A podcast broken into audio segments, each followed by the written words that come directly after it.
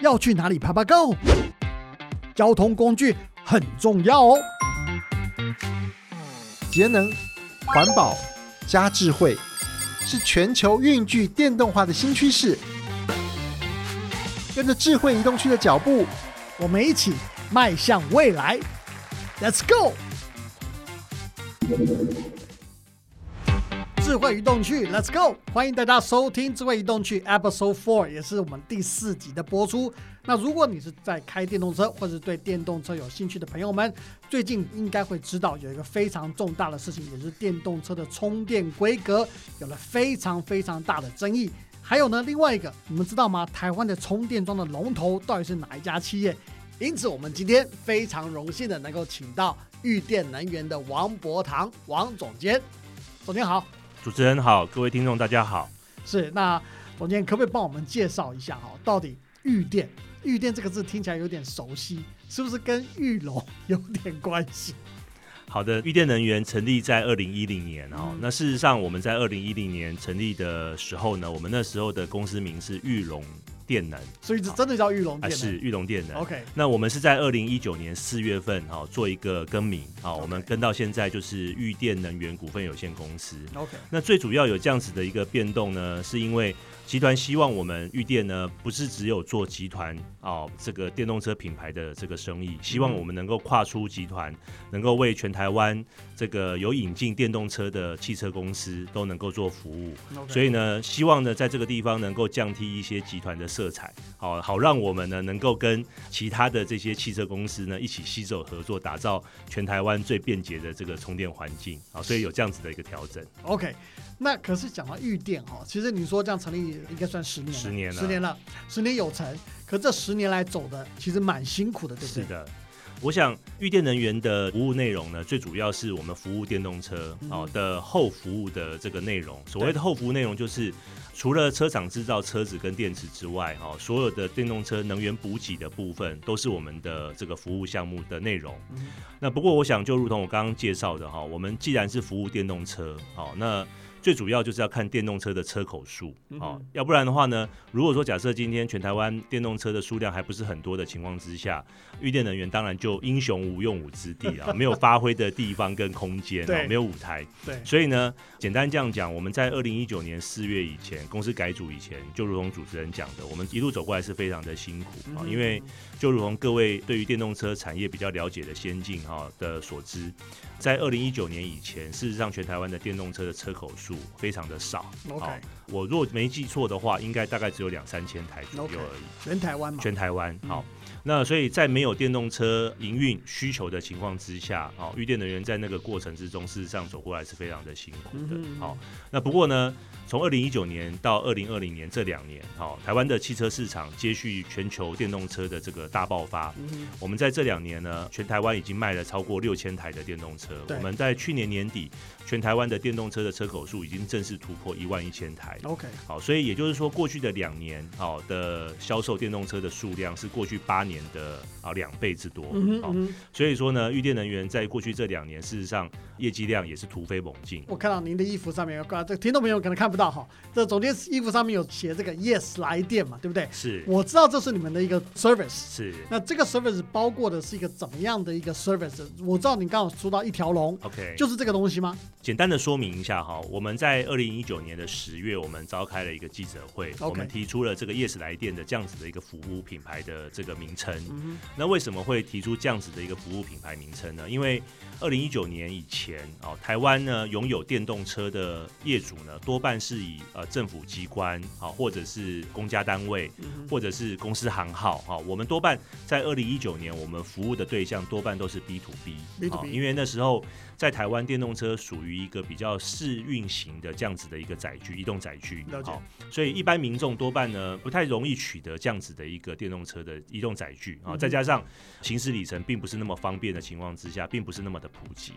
不过呢，从二零一九年开始呢，我想发生了几件事情。哈，因为二零一九年的年初，特斯拉在台湾哦大幅的降价，哦从原本的。这个入门车款大概要五六百万，一下降到了大概两三百万。两三百好万，，这个造就了一个就是台湾的电动车开始大幅的一个增加。好，所以我们也观察到我们的服务的对象从原本的 B 端，嗯好，开始渐渐开始有很多 C 端的客户。就是 end end end user 对就是 customer 出现，对，那所以我们为了让这些电动车车主呢，对于预电啊能源这四个字呢能够更牢记，所以我们提出了 Yes 来电这样子的一个服务品牌。那当然，主持人一定会好奇说，那我们当然我们的这个服务宗旨或者是我们的终极目标是什么？对，你们重点不要好，我们就想要当你开燃油车的时候会想到中油，，OK，当你开电动车的时候就想到 Yes 来电。Yes 来电。好这是这是我们当然最终极的一个目标。OK，对，那什么地方看得到所谓的 Yes 来电或者从你们的充电桩？好，我想在过去二零一九年以前呢，我刚刚有说明过，多半都是政府公家机关对，到他用电动车来做公务车的这样子是。的一个需求。对，所以我们可以看到全台湾有很多的公家机关的这种所谓的公开的场域嗯。有设置充电桩。我我随便举例几几个地方，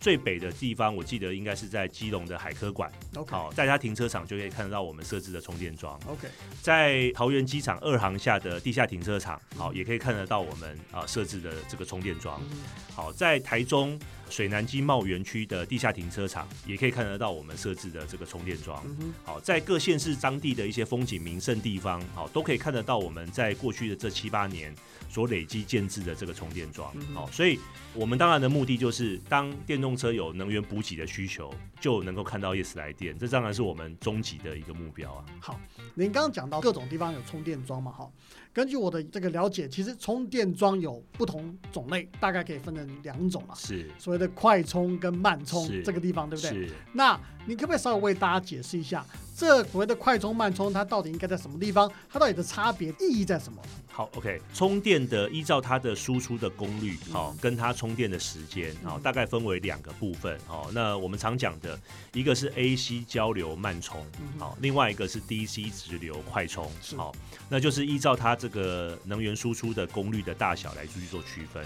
那很多人呢，尤其是过去的这半年多的时间，因为台湾电动车大爆发，嗯，所以呢，很多的不管是 B 端的客户也好，C 端的客户也好，一开口呢跟我们要的就是，我希望我什么地方都要装 DC 直流快充。哦 OK，但是呢，我在这边呢也做一个这个算是一个宣导好了 哈。其实不管 AC 交流慢充也好，或 DC 直流快充也好嗯，它都是对电动车呢做一个能源补给的哦这个功用。对。那什么地方适合用 AC，什么地方适合用 DC？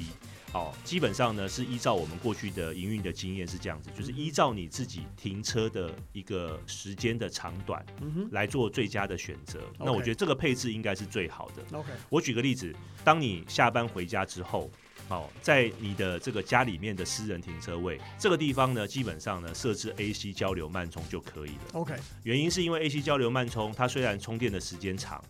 但是呢，它设备机构比较简单，所以设备比较便宜。OK，呃，更重要的是它建制的费用也会比较便宜。OK，然后再来就是因为它呃输出功率相对来讲比较小，对好，那所以对于相关电池的保护来讲，它也比较完整一点嗯点。那为什么讲说在家里面只要用这个 AC 交流慢充就可以了？因为大家可以想一下哈，就是你平常会把车子停在自己的家里面停车位，我相信每天平均超过应该是超过八个小时以上。对啊，如果回家睡觉的话，是，那如果说假设以 AC 交流慢充一个小时的充电功率是七 k 瓦的话，也是七度电的话，那你平均停八个小时就可以帮你车子做五十六度电的这个补给。OK，那五十六度电来讲的话，一度电大概可以跑六公里的情况之下，它已经可以满足你超过三百公里以上的续航里程。对，所以基本上这样子的一个功率就可以了。OK，好，但是呢，当你如果说像我们在半年前哈、高速公路局在高速公路服务区有提出设置充电站的这样子的一个标案，OK，在那个场域呢，就适合用 DC 直流快充。为什么？因为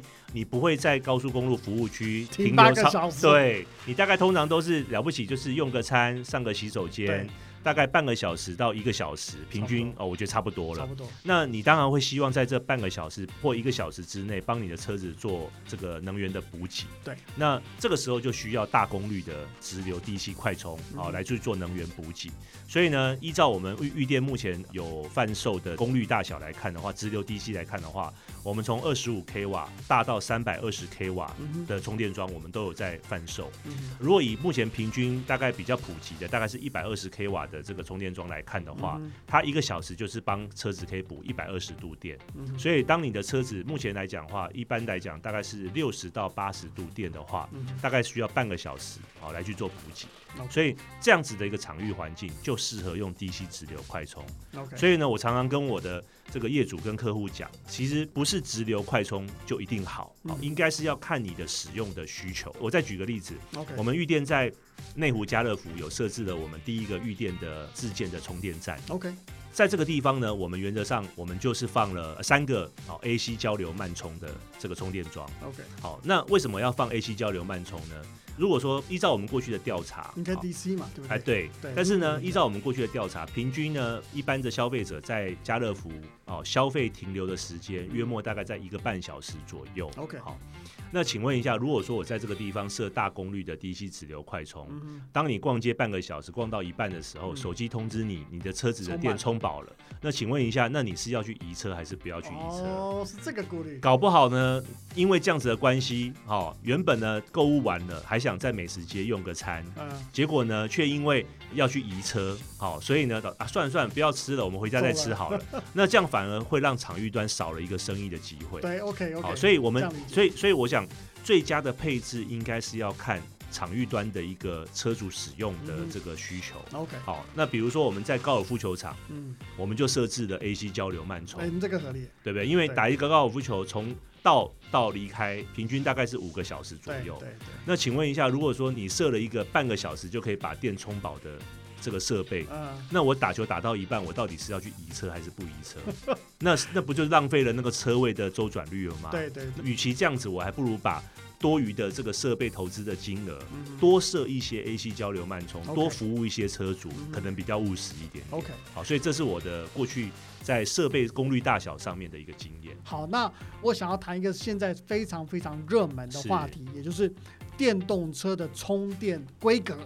我想在这七月八月的时候，已经吵得非常非常凶，那等于是在所谓的有人说是 CCS One 对 CCS Two 的大战，甚至有人说是特斯拉跟台湾其他车厂的一个大战哈。那可不可以稍微为大家先介绍一下，在整个充电的规格上面，目前以台湾的市场到底有哪几种规格？OK，台湾呢，在过去的这十年来，当然这十年来呢，过去是 AC 交流的充电桩，事实上是比较普及的。那所以其实早在大概十年前，事实上台湾呢，针对 AC 交流慢充的部分的规格呢，大概就已经有统一了、嗯啊。我们是用 SAE J 一七七二啊，简称大概是美规的这样子的一个 AC 交流的规格。OK 好所以在 AC 交流充电桩的部分规格一直都是比较统一的。嗯那在快速充电 DC 直流快速充电的规格的部分，台湾目前呢是 follow 国际的这个标准。嗯好、那目前在国际上面呢有四个国际共用的规格跟标准，嗯分别是美规的 CCS One、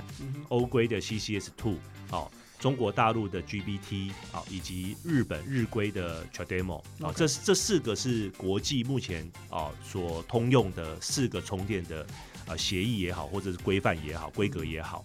那另外呢，特斯拉呢，约莫在五年前开始在国际中推出了电动车，不过呢，它是用它自己专属的 TBC 这样子的一个规格啊在走，所以我们常常在讲，全世界大概是四加一的一个直流充电桩的规格 OK，好在运行。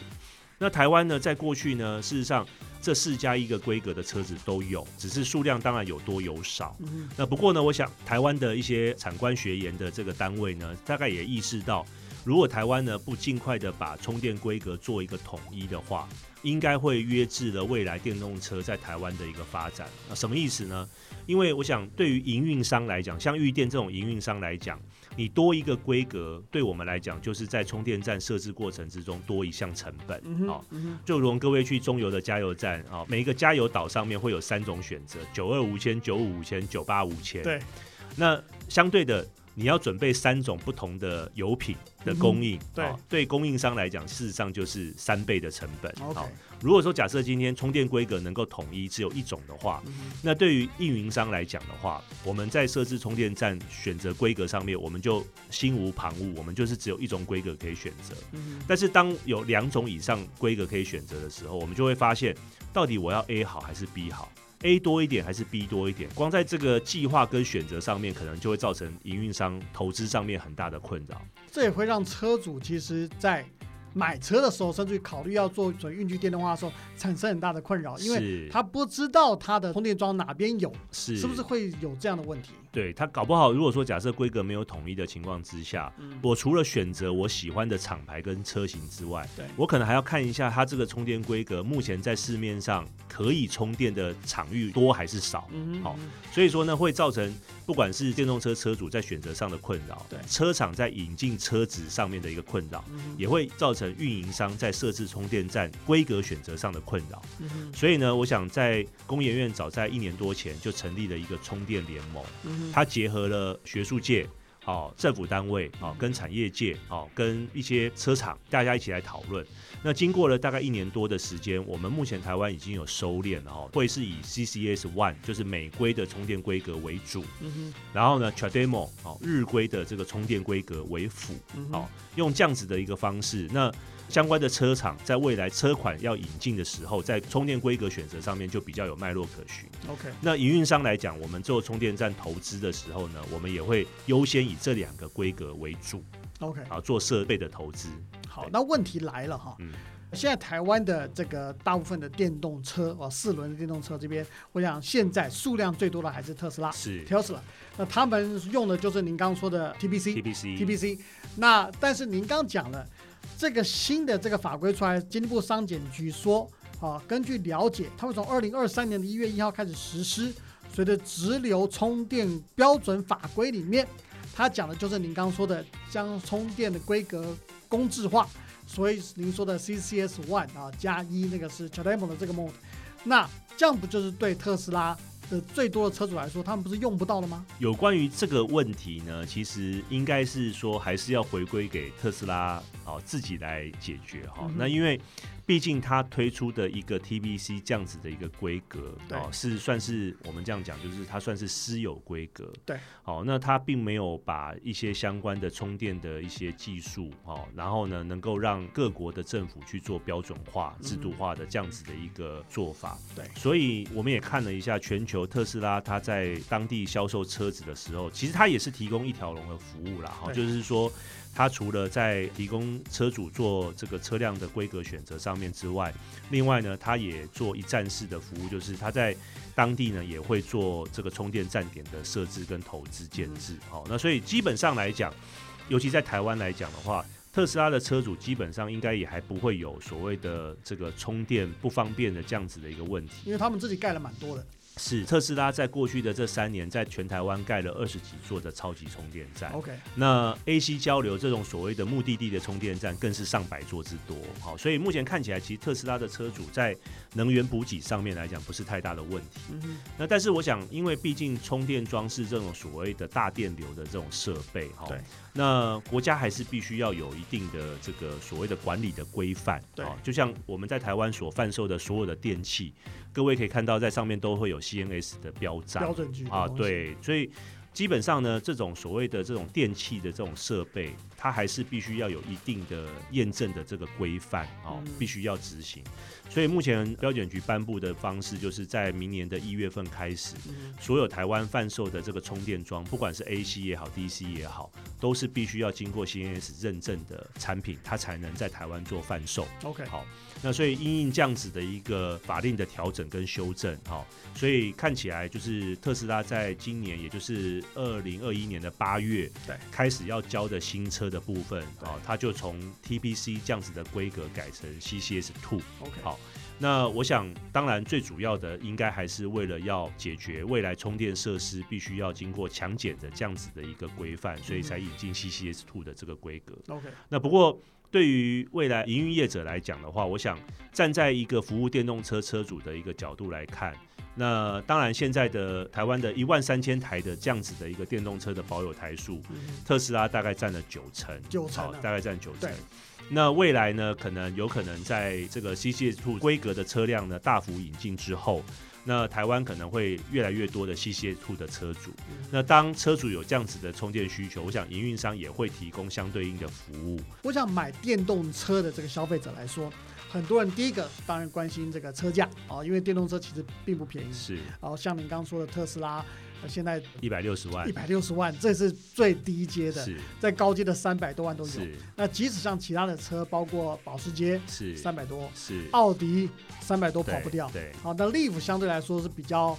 平民一点啊，但是也也不便宜，也要一百多嘛，一百四十一百四十几，一百快一百五。那像这种东西，这是车主第一个要件。第二个，他如果有这个经济能力负担电动车之后呢，他就必须去考虑说，他到底到哪里充得了电啊，就加得了电或充得了电，可能开多远，这里程焦虑是所有全世界电动车车主的一个疑虑。台湾的状况是怎么样？您怎么来看这件事？首先，先谈到电动车车价的这件事情嗯好，那其实制造车子是一个比较高门槛的这个产业了哈。但是我们从过去燃油车的一个过去的脉络观察看来，就是当车辆数开始增加之后，它的车价自然而然就会慢慢的往下降。好、尤其是其实过去台湾跟全球一样哈，过去的这一年，不管是在科技业或者汽车产业界，其实呢最夯的话题就是电动车。对，所以我想各位听众呢，应该也被教育的非常的清楚哈，就是说在电动车的整个车价里面，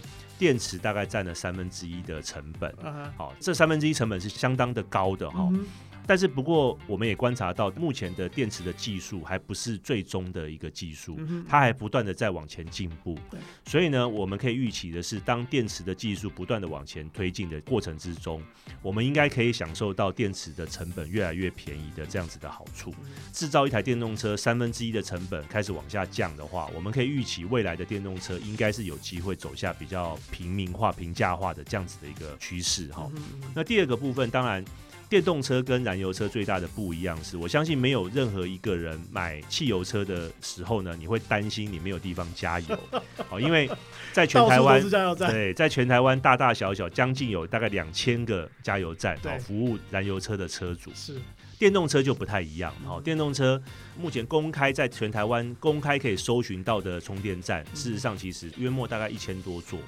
那这个东西你到底说它够还是不够？说真的，其实如果说假设今天平常在你熟悉的路段，好，可能不会造成问题。嗯但是如果你今天难得要出一次远门的时候，你可能就会怕。干干了，会有点对怕怕。对，所以不过呢，我们现在观察哈、嗯我们现在观察这个比较前期的电动车车主，他多半都是对于资讯科技、三 C 的用品设备来讲的话，它有一些呃热衷，OK，所以呢，我们运营商呢也因应这样子的一个状况。嗯好，所以在台湾，你可以从 App Store 啦，哈，或者是 Google 的那个商店来看，嗯你都可以搜寻到很多的这种相对应营运商所提出来的 App。OK，我们的 App 呢，最基本以预电 Yes 来电的 APP 来讲的话，嗯。我们可以提供最基本的就是充电站的指引，好啊标示。我们在我们的 APP 里面呢，我们全台湾标示了大概一千六百座的这个充电站。OK，好，那电动车车主呢，你可以依照你自己的所在地，依照你的需求，好去找寻你想要去的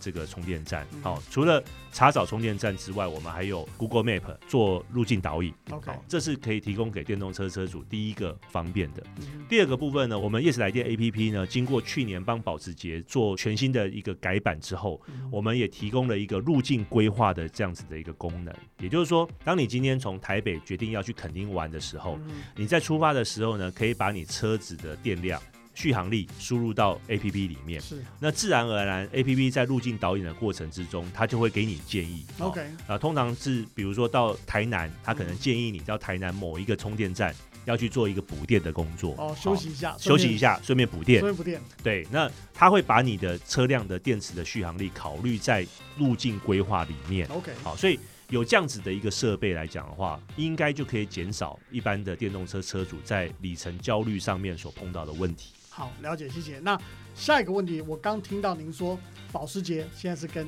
玉电在合作，是也是你们相当让人家说看到玉电的一个重要指是标。那接下来有更多的电动车会进入台湾这个市场，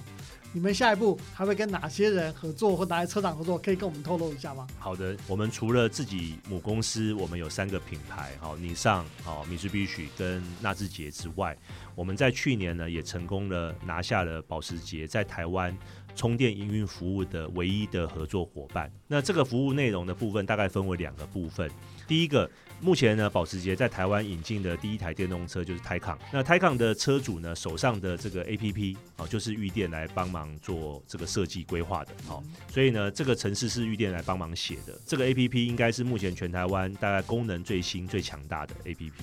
那第二个部分是保时捷目前呢，现阶段在台湾已经盖了七个超级充电站，好，提供三百二十 k 瓦的这个超级充电的服务，然后给保时捷的车主。那这七个充电站的后台的系统的部分是预电啊来写的，然后呢，这七个超级充电站的营运管理监控。跟金流服务也是委托玉电来做服务的，所以这样子的一个服务呢，可以提供给电动车车主在能源补给上面最完整的一个服务。那也因应这样子的一个关系，所以我们今年呢也顺利拿下集团之外的第二个车厂的电动车品牌的服务，也就是这个月月初刚刚发表的现代好 Kona EV 好 Hyundai 的 Kona EV，Kona EV 是现代汽车在台湾推出的第一台的电动车好。而且呢，它是一台小型的 SUV，好 SUV。那这台车子的部分呢，它也搭载了非常多先进的一个科技。那玉电呢，跟现代合作的项目又比保时捷来讲的话，又更完整一点。OK，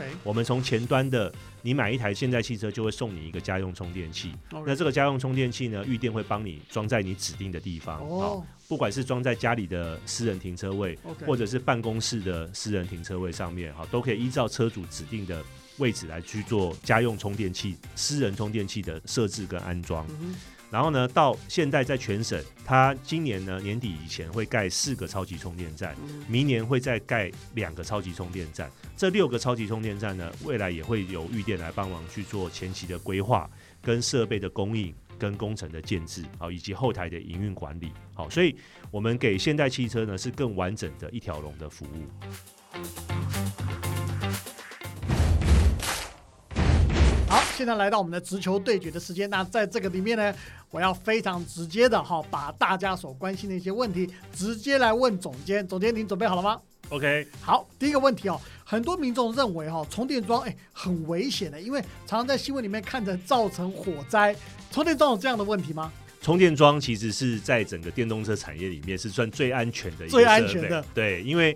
它是一个电路的一个设备哈，所以只要有发生甚至是漏电的状况，它马上就跳脱。OK，好，所以说呢，其实充电桩目前呢还没有看过这种因为充电桩的危险造成充电站的这种所谓的失误的这种状况造成。OK，所以大部分如果烧起来。可能是车子或运具本身的问题。对，目前看起来多半都是电池，电池，电池比较危险一点。好，而且充电桩相对来讲，在这个产业里面算相对来讲是安全很多。好，所以这个是大家可能误会的一个第一个地方。对，好，第二个地方呢，现在的一般的所谓的电动汽车的话，如果充电的话。大概要花多少时间？不管就是慢充或者快充的话，OK，依照它使用的这个充电设备，有 DC 直流快充跟 AC 交流慢充不同呢。充电时间呢，目前呢大概是从二十分钟到四到六个小时不等。嗯，就这样就可以开了。对，都不会说开到一半会有什么电不够啊或怎样状况。是是是。OK，哦，这个，所以您今天给大家的想法跟一般人的想法可能不大一样。很多人说以为充电要充八九个小时啊，再也不是这么一回事。哎，不对，没错。好，那再来一题哦。很多人会认为哈，就不管是电动车或电动机车，在台湾都要用这个电，但这个电本身呢就不是那么干净，所以你的运具电动化，事实上对所谓的环境保护嘞或减碳排能嘞，其实是没有帮助的。您的看法怎么样？就我目前看，过去这三年到五年，台湾的环保团体针对台湾，尤其是空气污染的这个分析报告指出哦，其实台湾大部分的污染源是来自于每天在路上跑的那些机车或者是汽车。台湾大概将近一千两百万保有的机车，对，大概六到八百万台的这个保有的汽车，是。这些车子呢，大部分每天都在路上这样跑。那它跑的环境呢，其实跟我们的生活圈是重叠的，所以呢，我们会直接被这些移动的载具所排放出来的污染源所污染到我们的生活环境。对，电动车没错哈，虽然没错，它的电力来源，然后在台湾来讲，大概是核能也好，或者是火力发电、天然气发电哈。那当然，最近也有很多的这种所谓绿能发电啊开始产生，这虽然它比例还不是那么高。但是呢，就相关的这个调研跟报告看得出来，因为这些火力发电厂毕竟不是在全台湾有那么多，嗯哼，好，那它可能设置的地方也是属于比较偏远的地方，嗯，再加上呢，它设一个电厂，它可能可以制造出来的电力哦就非常的多，嗯所以在污染源能够集中的情况之下，这样子对大家的生活普遍来讲，影响的层面就比较不会那么的深。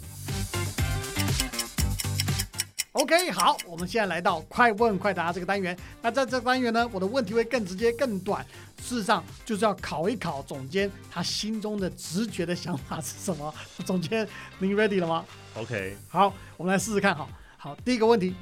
电动汽车的好朋友是什么？充电桩充电桩。嗯，OK，好，第二个，那接着这个问题，充电桩的好处有什么？当然，充电桩最主要设置的目的当然是帮电动车做能源补给啦。哈，那当然我们可以看到，因为电动车是未来的趋势，所以有电动桩的地方，应该代表的是它电动车出没的这个场景是比较多的。所以也有人在提出这样的想法，就是当你所在的这个停车场电动车越多的时候，代表你的这个社区也好，或这个大楼的居民的层次来讲，应该也会是越高，OK，消费能力也越高，对不对对？对对所以会赚钱。对。好，这个想法也不错。好，那另外下一个问题呢？快充还是慢充？我觉得快充慢充都好啊，就如同我刚刚在访谈中的说明，应该是要依照你自己的使用上的需求。好，如果是你在这个地方呢，车辆会停留比较久的话，那可能慢充就可以了。但是呢，你可能只是临时性补电的这个需求的话，那可能就需要快充。在我来讲的话，其实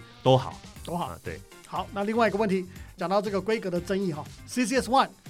TBC 跟 CCS Two，你会怎么选择？我觉得啦哈，因为毕竟这三个充电规格目前在台湾可以选择的车型还蛮固定的啦哈。那所以台湾虽然在电动车能源补给的这个部分是刚刚才起步啦，不过原则上我会建议消费者啊，你还是以你喜欢的车辆的厂牌跟车种来选择就好了。那规格的部分呢，原则上就丢给我们营运商来伤脑筋就。OK，这个 idea 相当不错。好，那再来一个问题哦，环岛，很多人喜欢环岛哈。环岛的话，最佳选择是什么？这个唯一答案就是 Yes 来电 APP 啊，只要电动车车主手上有 Yes 来电 APP，啊，不管天涯海角，那预电一定会导引你到最近最方便的充电站去。所以你们真的全岛都有是是是，OK，好，所以这不是广告，是一个真正的声明。对，好，那最后一题我请教一下哈，您认为运具电动化的好处到底在哪里？我想这个答案也很清楚啦，就是减少碳排量啊，然后减少污染噪音，然后为地球尽一份心力。好，谢谢总监的快问快答回答那么直接啊。今天听到很多有意思的东西，包括台湾的